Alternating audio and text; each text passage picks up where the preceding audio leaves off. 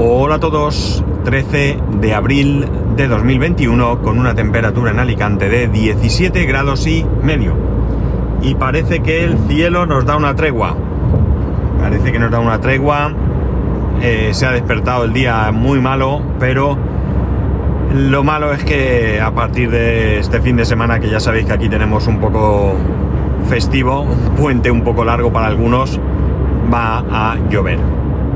Y martes y 13, los que seáis supersticiosos, lo siento por vosotros. Pero bueno, es lo que toca. De vez en cuando caen los martes y 13. Y 13 no, y 13. Bueno, ¿qué quería contaros hoy?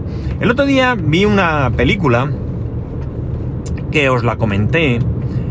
No voy aquí a, a hacer spoiler de la misma, aunque tampoco puedo decir el título porque no me acuerdo y era una película que contaba la historia de una persona que trabajaba para el gobierno de Reino Unido y que filtraba un determinado documento porque no estaba de acuerdo con lo que en él se pedía. Esto nos hace o me hace plantearme una cuestión moral. Yo he tenido bastante suerte en mi vida laboral y creo, o al menos no recuerdo, que me haya visto nunca en una situación similar. ¿Qué significa una situación similar? Significa ese momento en el que tu empresa te pide que participes en el engaño a un cliente, en saltarte la ley, eh, cosas así, ¿no? Yo creo que, como digo, no he tenido la, eh, la mala suerte de que me pasase algo así, ¿no? Pero como digo, esto hace plantearse una situación compleja, porque ¿qué hacer en un lugar así? ¿Prevalece tu honestidad o tu miedo a quedarte sin trabajo? Porque claro, es un riesgo que vas a correr. Si por lo que sea no cumples con las instrucciones que te den en tu empresa, puede ser que esto sirva de eh, excusa para tu despido. Evidentemente, luego podremos decir si es o no el despido eh, eh, ¿cómo se dice? Eh, pertinente. No es la palabra, ¿verdad? Pero bueno, me entendéis. Si puedes pelear en un juzgado, si te pagan la indemnización que te corresponda, porque quién sabe, a lo mejor, eh, bueno, tú incumples, te pagan lo que corresponde, te despiden y no tienes nada que hacer, te has quedado sin trabajo y bueno, paro y rezar para encontrar algo antes de que se te acaben los recursos. pero ¿y si eso, como en el caso de esta mujer, supone cometer un delito? Por tu parte, porque lo que hace esta mujer es filtrar un documento, vamos a decir, secreto, un documento por el cual eh, tú anteriormente pues ya te has comprometido bajo la firma de algún documento a no hacer público y esta persona lo hace. ¿Qué haríamos en ese momento? Yo siempre digo que cuando hablo de alguna situación así, lo hago en frío. En frío, porque es muy sencillo. Ahora mismo en mi coche, con el aire acondicionado puesto, aunque no lo creáis, eh, con la vida más o menos encauzada, me es muy fácil responder a esa pregunta. Evidentemente no delinquiría, evidentemente no engañaría.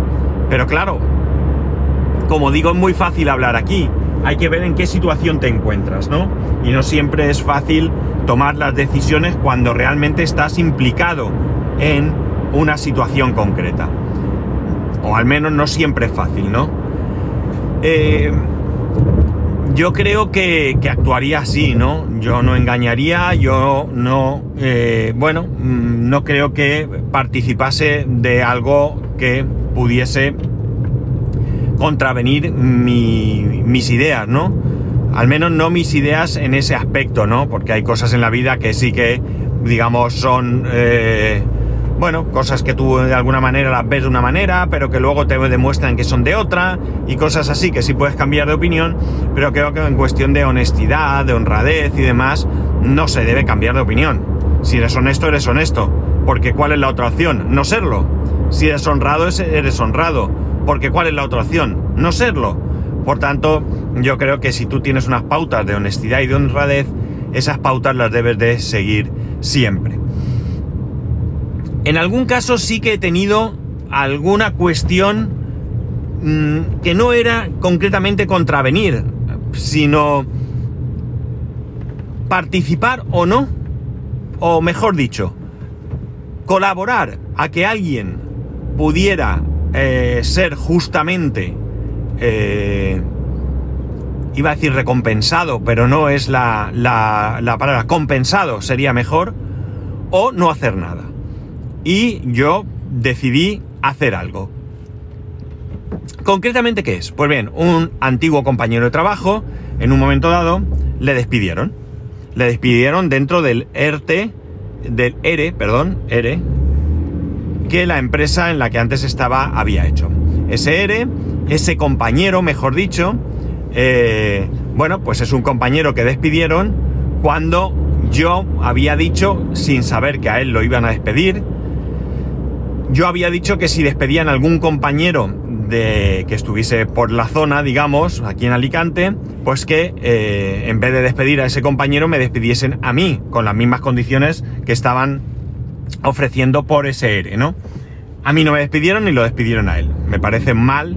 Entiendo que ahí se produjo un egoísmo por parte de la empresa, porque por lo que fuese, le interesaba más despedirlo a él que a mí. Con esto de por lo que fuese, quiero dejar ahí en claro que no estoy diciendo que yo sea más listo, mejor mm, trabajador, no. Hay muchas otras circunstancias que también creo que participaron eh, a la hora de tomar esta decisión. La cuestión, como digo, eh, ¿qué pasó? Pues eh, esta persona, cuando se marchó, quedaron a deberle una serie de gastos. ¿Qué gastos significan? Pues significan que si usas tu coche y pones gasolina, te tienen que pagar kilometraje. En nuestro caso, eh, o en el caso de esa empresa, pagaban kilometraje. No recuerdo muy bien, 26 céntimos por kilómetro o algo así. Es decir, tú tenías que hacer un desplazamiento por, por, motivos del trabajo en sí y no tenías eh, coche de empresa y en vez de eh, pagarte o sea, en vez de tener tu coche y tu tarjeta de gasolina, lo que hacían era pagarte ese kilometraje que he dicho. Oye, he hecho 100 kilómetros, pues a 26 céntimos, 26 euros. Aquí los tienes, haya paz y después gloria. ¿Qué ocurrió? Que este compañero, cuando, se, cuando lo despidieron, le dejaron a deber una cantidad bastante importante. Eh, no sé precisarla ahora mismo, pero ya os adelanto que superaba los 1000 euros. Dinero, por cierto, que él había ya puesto, ¿vale? Recordemos a ver, perdonar, que oigo una sirena y no sé por dónde viene. Vale, ya la tengo localizada, una ambulancia. Bien, eh, la cuestión está en que eh, eh, si tú echas combustible, vale que te paguen más 26 céntimos el kilómetro cuando tú a lo mejor no gastas ese dinero en combustible.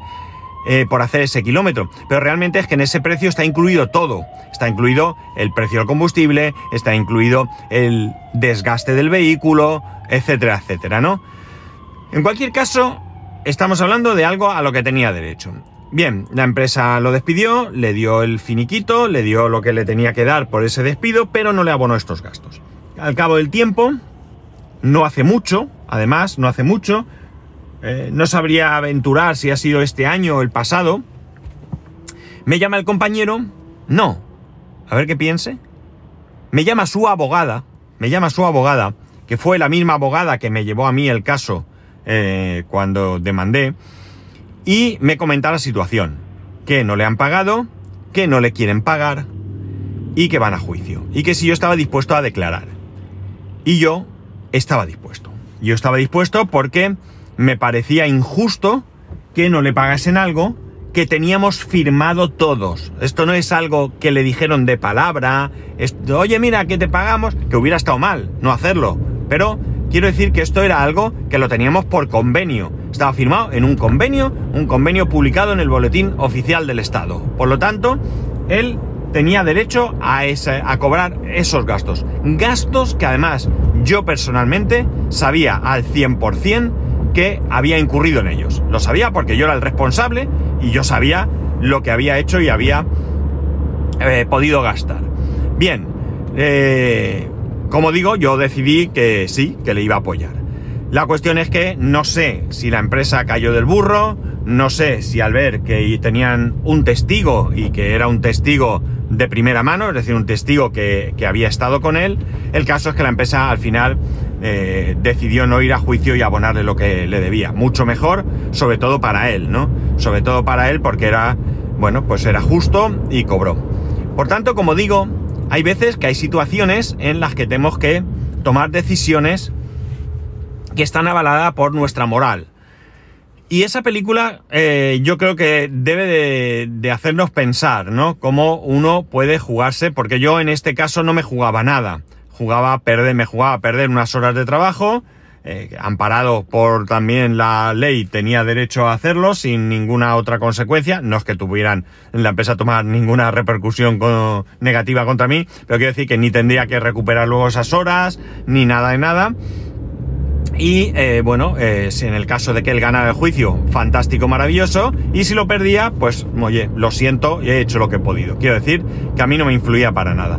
Pero en el caso de esta persona de la película, como digo, eh, comete un delito. ¿De acuerdo? Es verdad que podemos poner en duda si cometer un delito para no cometer otro delito es, es lícito.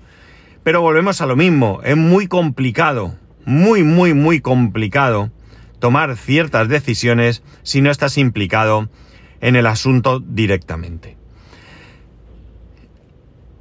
No sé si esto eh, es un tema que merece la pena tratar aquí, pero sí que es un tema que yo eh, he querido traerlo porque me parece importante. Me parece importante, ya sabéis, lo, lo, he dicho siempre, que la honestidad, la honradez, yo creo que, que es mm, básica en cualquier persona y bueno, pues esta persona de esta película, que por cierto es un hecho real, pese a que comete un delito, creo que actúa de manera honesta, ¿no?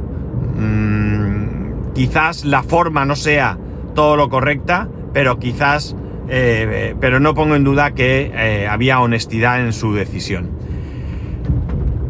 ¿Qué os ha pasado a vosotros? ¿Alguno ha tenido alguna vez que tomar una decisión, eh, algo complicada en este caso? Pues ya sabéis que me lo podéis contar. Y para ello solo tenéis que escribirme a arroba spascual, spascual arroba spascual.es, el resto de métodos de contacto en spascual.es barra contacto. Un saludo y nos escuchamos mañana.